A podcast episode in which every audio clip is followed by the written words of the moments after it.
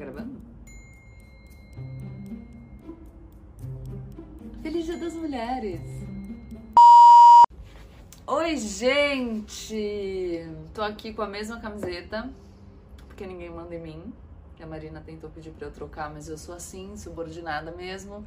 E é com esta introdução que eu quero falar um pouquinho para vocês sobre a minha trajetória e aí, analisando sobre a perspectiva de uma mulher no mundo mais formal, quando eu começo na advocacia e como que eu lidei com essa transição para as redes sociais e agora para a televisão.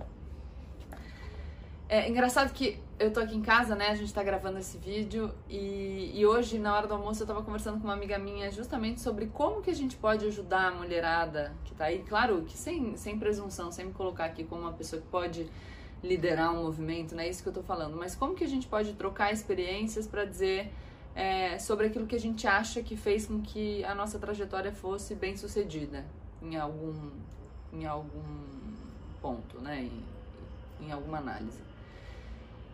E aí eu fiquei pensando, assim, quais as situações que eu vivi por ser mulher e o que, que eu acho que foi diferente na minha forma de lidar com, com aquilo que eu vivenciei. Então a primeira coisa que eu preciso dizer é que eu vim de uma família com mulheres muito, muito fortes. A minha avó era cantora lírica, numa época que ser cantora lírica, é, enfim, era associada. Mulher não, não, não trabalhava, né? Então minha avó tinha um trabalho.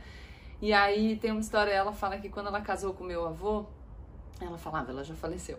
Quando ela casou com meu avô, meu avô falou pra ela: Ah, então tá, então agora você vai parar de cantar.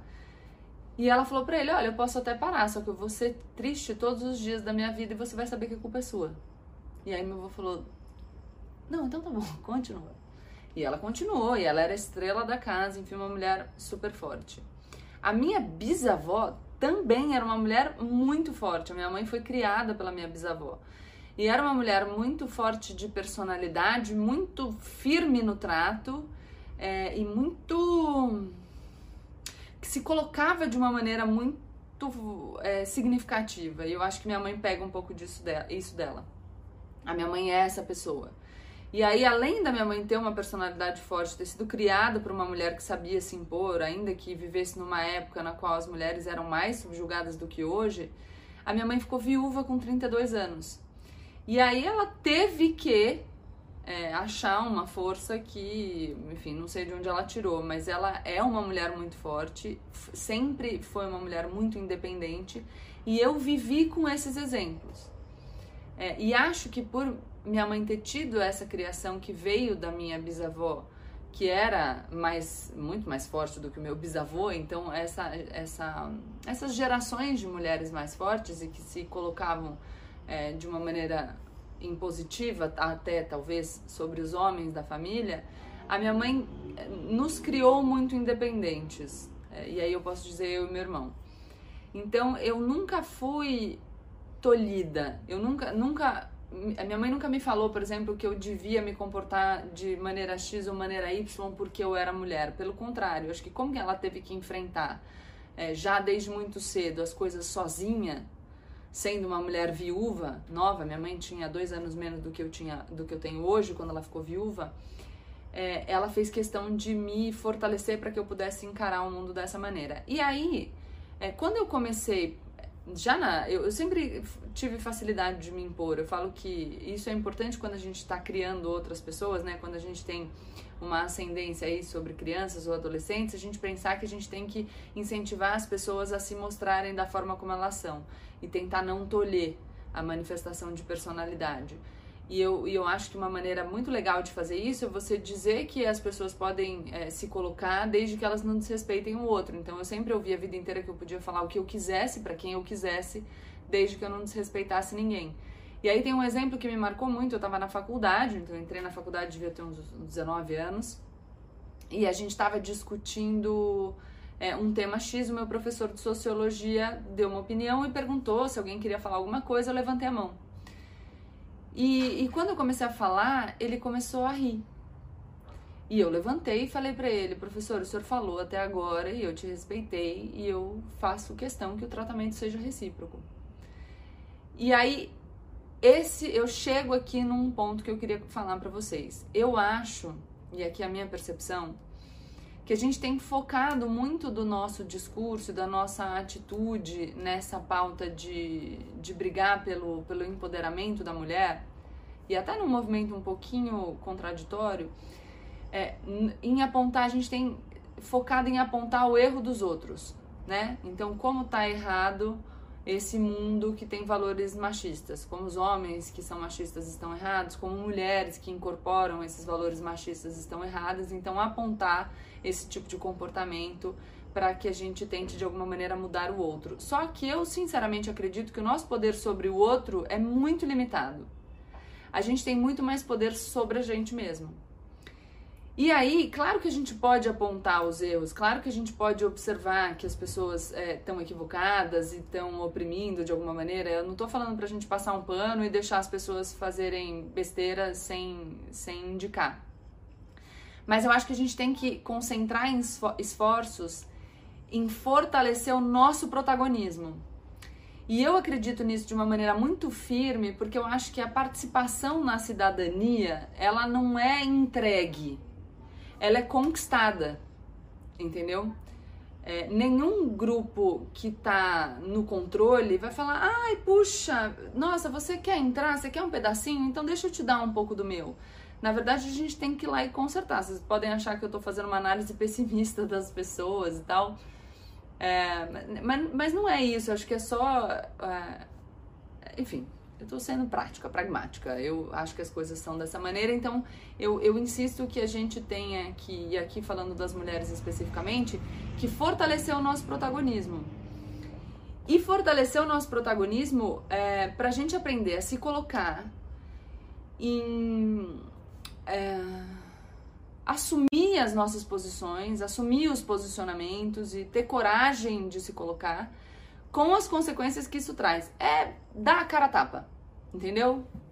E de peito aberto. Tem uma música que eu gosto que eu sempre posto para vocês e que eu acho que aqui tem muito significado, que é Eu ando de cara pro vento na chuva e quero me molhar. Entendeu? Pode vir, que eu aguento. E quando a gente faz isso, quando a gente assume quem a gente é, eu falo que é fazer as pazes com a sua história. Então, quando a gente se apropria da nossa história, a gente se apropria da nossa personalidade e a gente tem confiança na nossa capacidade de discernimento, a gente fica muito corajoso e a gente fica muito forte. E aí, o, o que eu quero dizer para vocês é: imagina assim, eu trabalhava num, num meio super tradicional. Então, quando você começa a trabalhar no direito e eu trabalhava no direito criminal, vocês devem imaginar que muita gente me questionou é, sobre o gosto que eu tinha por roupa, o gosto que eu tinha por maquiagem ou qualquer questão relacionada à minha vaidade. E muita gente me disse que seria mais fácil se eu fingisse me adequar. Então, se eu escondesse as minhas preferências, eu chego lá no meu trabalho, finjo que eu não tenho esses interesses mais fúteis, né? Como as pessoas gostam de taxar, e aí talvez eu seja mais aceita. Mas eu nunca aceitei. Eu falava, não, não, não. Eu sou essa pessoa e é assim que eu vou me comportar. Porque eu sei que eu faço meu trabalho bem feito, e aí tem a parte do fazer o seu trabalho bem feito, não é mesmo? Mas eu sei que eu faço meu trabalho bem feito, eu me esforço o máximo que eu posso. E, eu, e a minha credibilidade como profissional, ela não deveria de maneira nenhuma passar pelo meu gosto pessoal. Não tem nada a ver o quão boa advogada eu sou com a roupa que eu uso.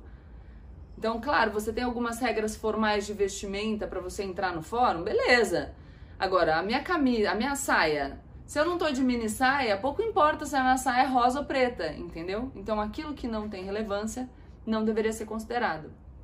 Quando eu decido sair da advocacia, um ambiente no qual eu já estava um pouco mais confortável, porque eu já trabalhava há alguns anos, as pessoas já conheciam o meu potencial, e decido fazer vídeo para o Instagram, gente, é, eu, um monte de gente me mandou mensagem, falou que eu tava passando vergonha, fez piada.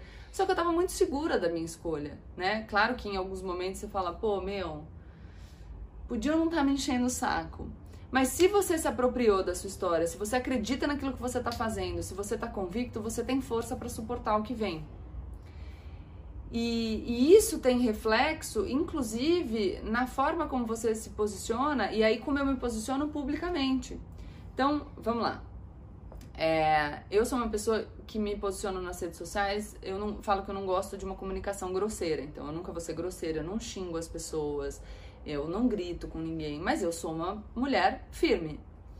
E muitas vezes quando eu sou firme, principalmente quando eu tô full pistola, né, que vocês sabem que eu fico brava de vez em quando, eu ouço muito assim: "Ah, então, olha, cuidado com o tom, porque senão pode parecer que você sabe, sei lá, tá sendo histérica. O que, que é isso? É o machismo nosso arraigado falando: olha, porque você é mulher, você pode ser taxada como histérica porque você está se posicionando de maneira firme. E aí, se você tivesse apropriado de quem você é, você vai ter absoluta, absoluta confiança para dizer: é, eu, eu, no meu caso, sou uma mulher de 34 anos, as minhas escolhas, elas não são escolhas é, que vêm de lugar nenhum, elas são escolhas racionais e pensadas. E se por acaso eu me manifestei de uma maneira mais enfática sobre determinado tema, é porque eu acho que é assim que eu devo me manifestar. E aí, se a pessoa X ou a pessoa Y vai me assistir e vai querer me descredibilizar dizendo que eu sou histérica, problema da pessoa. É mais ou menos a mesma coisa do que quando as pessoas me dizem, por exemplo, ah, Gabriela, mas você vai falar sobre política, como você vai postar uma foto de uma sandália de foguinho cor-de-rosa, né, para ajudar?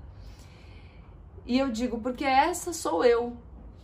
Eu gosto de falar sobre esses assuntos, eu gosto de estudar esses assuntos e eu gosto de uma sandália de foguinho cor-de-rosa. E eu sei, porque essas pessoas vêm falar comigo, essas mulheres vêm falar comigo, que tem, como eu, tem mais um monte. E essas mulheres, é, talvez porque ainda não tenham caminhado todo esse percurso aí que, que eu já caminhei, elas se constrangem e tentam se encaixar ali no, no estereótipo que as pessoas colocam na gente. Então tem um monte de mulher que tá aflita porque não pode postar foto da sandália de foguinho, porque não pode dizer que gosta de maquiagem, porque não pode falar que, sei lá, é, qualquer outro assunto que, que, as pessoas classificam como superficial ou qualquer coisa assim. E aí se, é, se eu, ao conseguir mais projeção, ao falar com mais pessoas, topasse me encaixar no estereótipo, eu estaria, na verdade, falhando com tudo aquilo que eu, com que eu me propus é, na vida, que é eu não vou me encaixar. Essa sou eu.